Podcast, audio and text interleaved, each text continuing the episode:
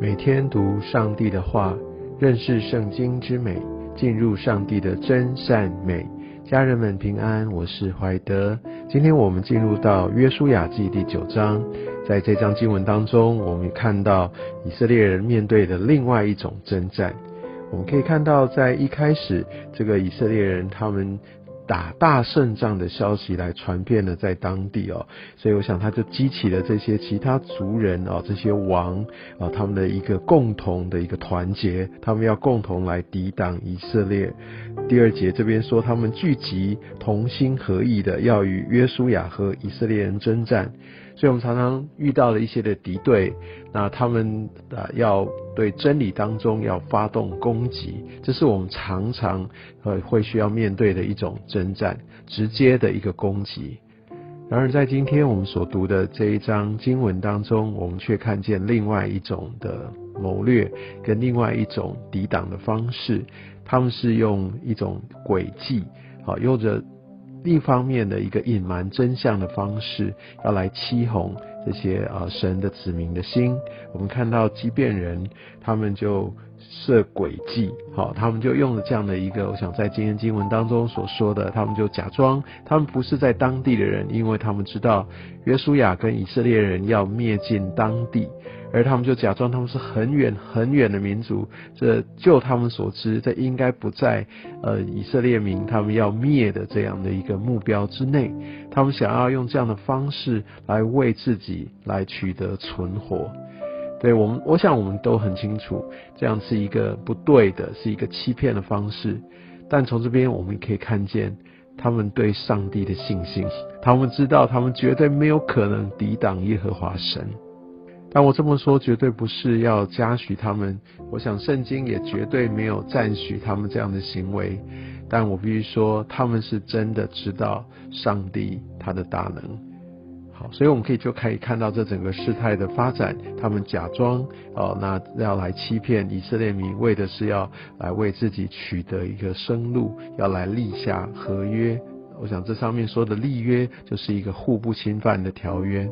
我想他们的心思也很缜密，他们所预备的也非常的周全。确实，这样看起来，他们好像真的是从很远的地方而来。但我们可以看到，在呃这一段经文当中，有一个很重要的一节，就是第十四节：以色列人受了他们些食物，并没有求问耶和华，以色列人就同意了，他们并没有寻求神。所以我想在这边可以让我们好好的来思考，这当然这是一个很大很大的疏忽。其实我想讲的更精准或更严重一点，这是属于背逆神的一种。我想最直接，我们觉得呃好像背逆神就是上帝来说了一些的命令，说不可做啊，做了会有什么样的后果？但是不管他，还是就这样做了。就像在当时他们攻陷了呃耶利哥城的时候。还是拿了这个当灭之物，违反上帝的命令，不听，好擅自就去做。当然还有另外一种呢，就是当做，但是却不做。就像在三十八年前，以色列民他们就应该要进到呃这个应许之地了，但是这十二个探子回来之后，十个探子所报的一个信息，让他们的信心瓦解，该往前，但他们不往前。所以我想，这也就是因为他们的这样一个不幸，他们违背神，所以他们在旷野漂流，一直到他们那一代都灭尽了。这是第二种对神的一个背逆，当做而不做。第三种就是今天这个景况的是，就直接就决定了，没有去寻求神。我想这是很重要的一点，也是。我们可能基督徒啊，我们会常常犯的一个错。对我们对神是敬畏的，我我们是知道我们应该要寻求神的，我们是呃要抓住神的命令。但很多时候我们直接做了决定，或者我们觉得这件事情我已经很熟练了，或这件事情我觉得没什么大不了了，我就自己去做，没有寻求神，自行去做。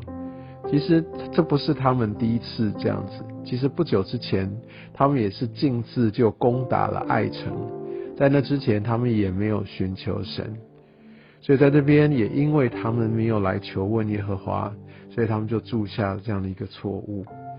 我们必须清楚明白，我们要常常把我们的需要，我们要做的任何的决定，呃，不要以为自己已经熟练。特别，我想以色列民他们也许也被刚刚的战胜的一个爱城也冲昏了头。当我们不断的得胜，有些时候对在这边我们可以看到，一切好像焦点都是导向对神的一个大能的尊崇。对他们也觉得说，好像这神就与他们同在。所以乃至于他们以为所做的、所判断的、所说的都是合神心意的，但他们并没有真正回到神的面前来寻求。我想这给我们一个很深的提醒：，对我们可能经历很多的复兴，很多不断的一个得胜的经历，但我们会不会忽略了？还是很谦卑的，常常来到上帝的面前来求问他呢？另外一个方面，也想要跟大家所分享的，就是以色列民他们也真的去分辨这些人他们所呈现出来的哦，饼发霉了，哦，那个装酒的皮囊也都旧了，在表象上面看起来真的好像就是这个样子。那当我们在讲求这个表面的现象或证据的时候，往往这会让我们失去了核心的真理跟信仰。当我们讲究一切这些科学证据，就觉得好像有一些显示出圣经好像不是很完整，或者觉得看似有矛盾的时候，来攻击，来选择不信。其实我们知道，科学是不断演进的，它是慢慢探究的，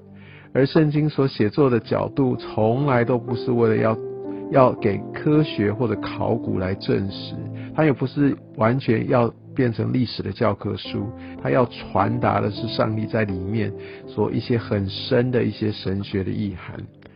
所以，我们不要有时候太被这个所谓表象或自己所认知的所能够呃来被牵引，来被限制。事实上，这些呃世界不管是科学的知识，或者这些哲学或人文这些的思潮。在当下，好像看起来是锐不可当，或是好像就成为一个大家所拥抱的一个信仰。但如果我们把时间拉长一点，很多的思潮、当时的潮流，大家所呃拥抱的，其实都没有办法经过时间的考验，唯有那真理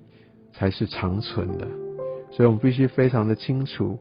我们不是抓住用眼前我们所有的知识这些的学说来做一个判断。我们必须抓住这真实的信仰。我想，基督信仰经过了这么长的时间，不断的被验证，所有的思潮都淡去，